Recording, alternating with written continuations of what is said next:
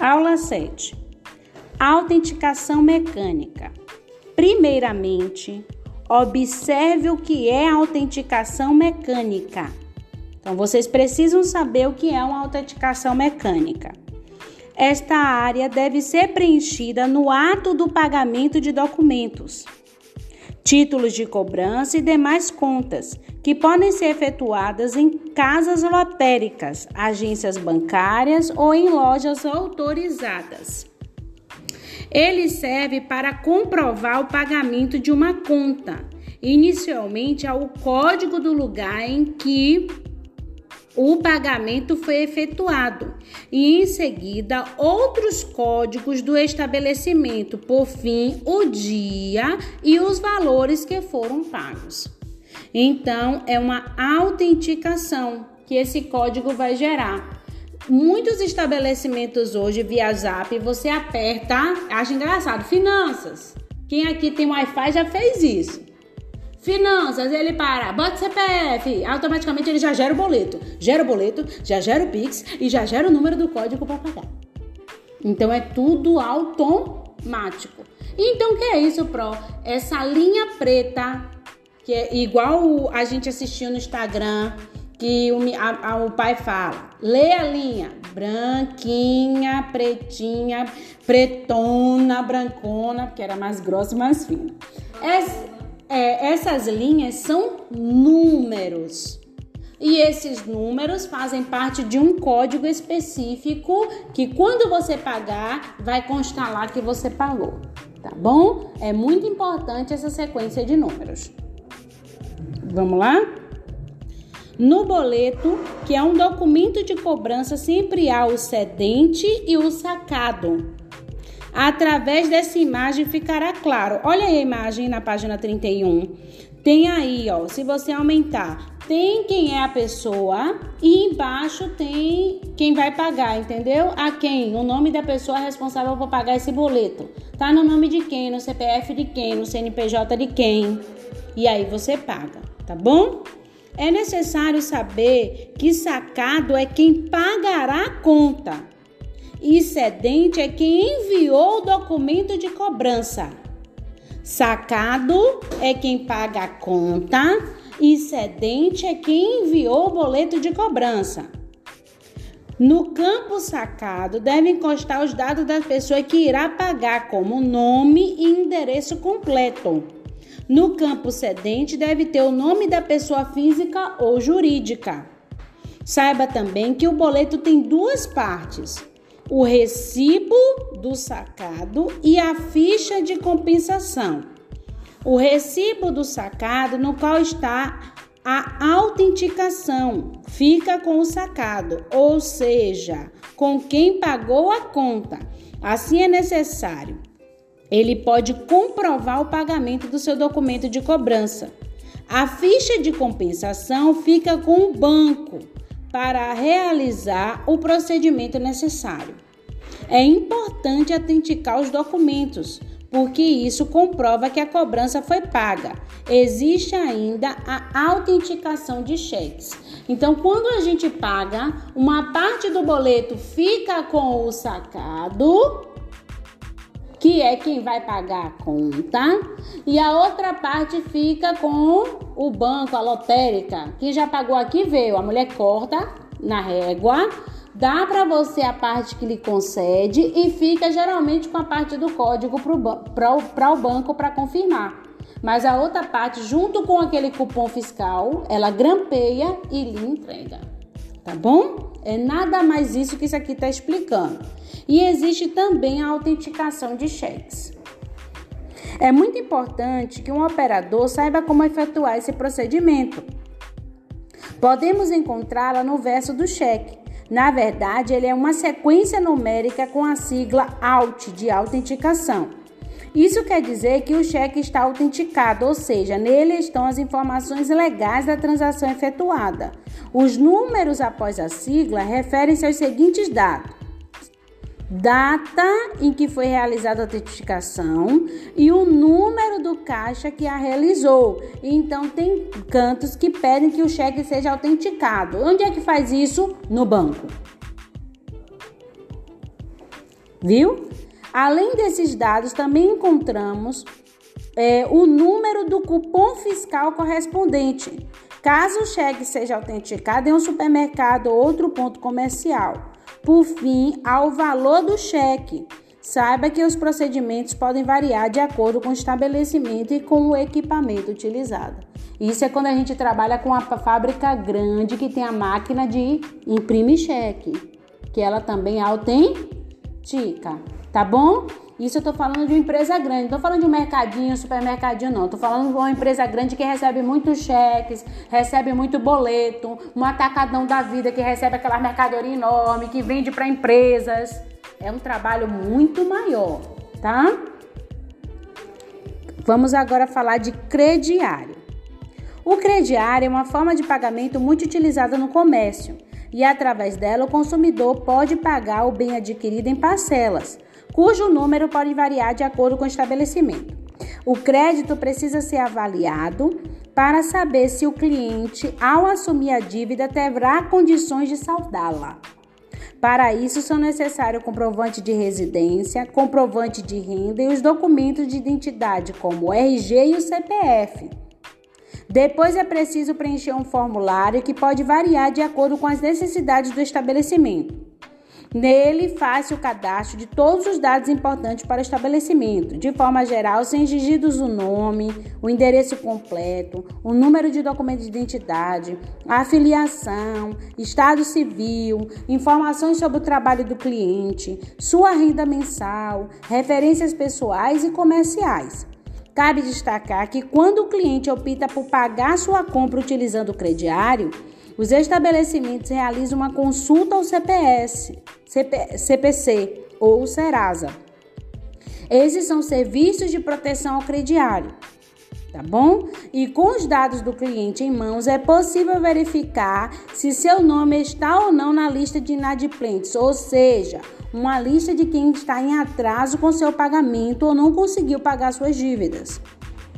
Após realizar o, é, né, esse processo de avaliação, se o cadastro do cliente for aprovado, o próximo passo será gerar um carnê. E nesse, quando você pesquisa, você já vê o score. Por isso que hoje tem uma PAP e todo mundo baixa a consulta do, é, do Serasa. O aplicativo Serasa tem para todo mundo baixar.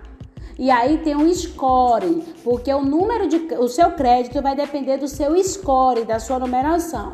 E para onde a gente aumenta o score, não só por não ter dívida, é quando a gente dá o CPF nas nossas compras. Conforme a gente fornece o CPF nas nossas compras, fica registrado o valor daquelas compras e seu score aumenta em detrimento daquilo, ok? Porque tem gente que não deve nada. E, Pô, por que eu consigo só um cartão de 400, de 500? Por que eu não consigo um cartão alto? Tudo isso é feito. E se ele quiser acompanhar, ele baixa o Serasa e ele tem a opção de pegar tudo ali de graça. O certo é a gente botar o nosso CPF todas as compras que a gente fizer. Todas as compras que a gente fizer. Ok? Só que as pessoas ficam com medo. Eu mesmo. Todo mundo logo no início ficou com medo. Mas aí descobriu depois que vai influenciar no seu score. Ele falou, ô, moça, bota no CPF for 25 reais, o que for, você pode botar no CPF. Eu vi alguma. Eu gravei meu CPF botando nota e fazendo Enem. Acabei gravando no CPF e identidade. Então, colocar fazer Enem e botar CPF. Botar CPF em tudo, então coloquem, tá bom? Cabe destacar que quando o cliente opta por pagar suas compras utilizando o crediário, os estabelecimentos realizam uma consulta, que eu acabei de falar, tá bom? Esses são serviços de proteção ao crédito com os dados do cliente em mão. É possível verificar se seu nome está ou não na lista de inadimplente, ou seja, uma lista em que está em atraso com seu pagamento ou não conseguiu pagar as dívidas. Após realizar o processo de avaliação, se o cadastro do cliente foi aprovado, o próximo passo será gerar o carnê. Para realizar tal procedimento, é necessário informar dados como número de parcelas, a data de vencimento. Contudo, pronto, ou seja, preenchido e impresso, deve-se colocar as parcelas na ordem e grampeá-las. Feito isso, é só entregar o carnê para o cliente. Cheques de viagem. Os cheques de viagem, ou três, é, a gente chama trivial check, são uma forma de pagamento muito segura, pois há como receber esse reembolso pelo banco em caso de perda ou furto. Além disso, ele é aceito em diversos hotéis, lojas, restaurantes e outros estabelecimentos em todo o mundo. O que é isso? Você faz um cheque que ele eu posso descontar em qualquer outro lugar. Agora, claro, se eu depositei em real, quando descontar em euro, eu vou ter quase nada. Mas se eu depositei em euro e for descontar em real, eu vou ter muito dinheiro. Quem faz muito isso, professora? Quem viaja. Você nunca pensou assim, não? Como é que ele faz? Ele vai com dinheiro na mão para viajar? Não. Existe essa opção. Tá bom? Tudo na vida tem seu jeito. O turista adquire o valor de seus cheques de viagem conforme a previsão de gastos para a viagem, os valores são variados. A escolha da moeda depende do local para onde ele vai viajar. Quando o turista chega ao Brasil com o travel check, ele deve fazer a troca de seu cheque de viagem em reais para que possa utilizar tal dinheiro conforme sua necessidade enquanto estiver no Brasil. Para que eu quero saber isso? Vai que você amanhã está trabalhando como operador de caixa lá da, da Costa do Sauípe, naqueles hotéis. Tem cartão que passa, que é, é aquele black, aceita em qualquer lugar. Mas tem gente também que ainda traz cheque, tá bom?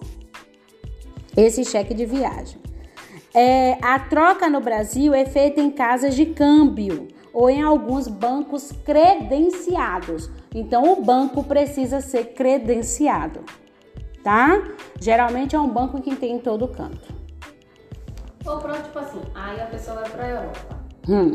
Aí chega, tem 20 mil, vamos dizer assim, 25 mil. Hum. Aí vai na, num banco que é especializado para fazer o cheque. Isso. O real para transformar em euro. Né? Isso. Aí a gente vai com esse dinheiro já no cheque. Isso. Chega lá, a gente destroca.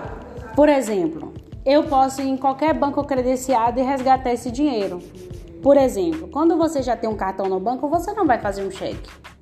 Mas, por exemplo, você quer mandar um dinheiro por alguém, para que a pessoa chegue aqui e desconte.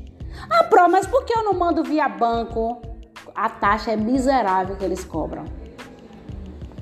Para eu tentar mandar um dinheiro, eu tô morando lá, eu tentar mandar, tentar depositar um dinheiro aqui, a taxa é muito grande. E tipo, se a pessoa mora lá, aí quer mandar um dinheiro pra gente, que aqui é real. É, a taxa é muito grande. O intercâmbio é muito grande. Quando a pessoa ainda tem o mesmo banco e ela já é credenciada para fazer, mesmo assim ela paga uma grande taxa. Por que isso, professora? Porque o que eles não querem é que o dinheiro de lá venha para cá e daqui venha para lá. Isso. Para fazer com que seja restringido por lugar. Tá bom?